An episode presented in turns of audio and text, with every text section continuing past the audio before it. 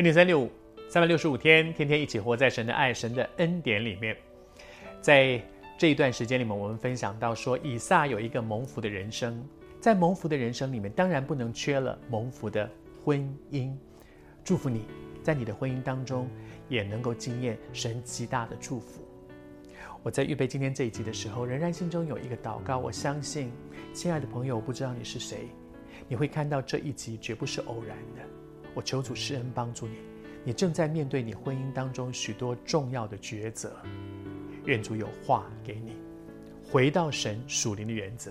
我们照着圣经来分享，所以鼓励你打开圣经，打开圣经跟我们一起读。在创世纪二十四章里面，你不要只读到我们今天这么一点点。你可以整章的去读它，你会发现这里面有好多神给你的面对婚姻的重要的指引、重要的属灵原则、重要的价值观。接下来呢，我们再分享到说，这个老仆人为他的主人、为他的小主人去找寻一个合适的结婚的对象的时候，他做完了一切的事情之后，他就收手，他不再插手，不再一边说主啊，我交给你，另外一边好像鸭子划水一样，在在水面之下自己还在不断的运作，交给神就真的交给神，然后他看见神促成了这件事。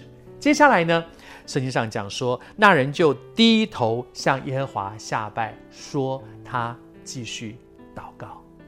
我觉得这个老仆人身上真的好多值得我们学习的。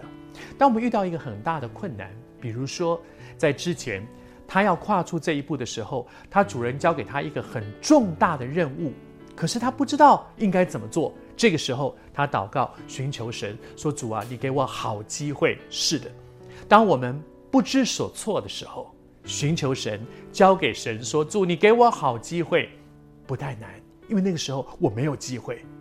但是当机会临到了，神已经开路了，神很祝福了，事情哇，一步一步很顺利的时候，是不是我仍然像什么都没有的时候，什么都不会的时候那样紧紧抓住神？是。”当他已经看到神为他开路，利百加出现了，而利百加他所有的反应，正如他向神所求的那个印证。但是接下来，他仍然继续低下头来向耶和华下拜，不是在很迫切的时候跪下来祷告，事情已经顺利了，就不再那么迫切的抓住神了。这是不是我们共同的毛病呢？我们。完全没有办法的时候，拼命的寻求神，开始看到路已经出来了，就觉得接下来我大概也可以做一点什么吧。求主恩待我们，好不好？我们一起来学这样的功课。求主施恩，好像他的主人亚伯拉罕一样，一路走来，顺境逆境都不忘紧紧抓住神，寻求神。你的道路越来越显明了吗？但是不要失去了一开始那个紧紧抓住神、寻求神的初衷。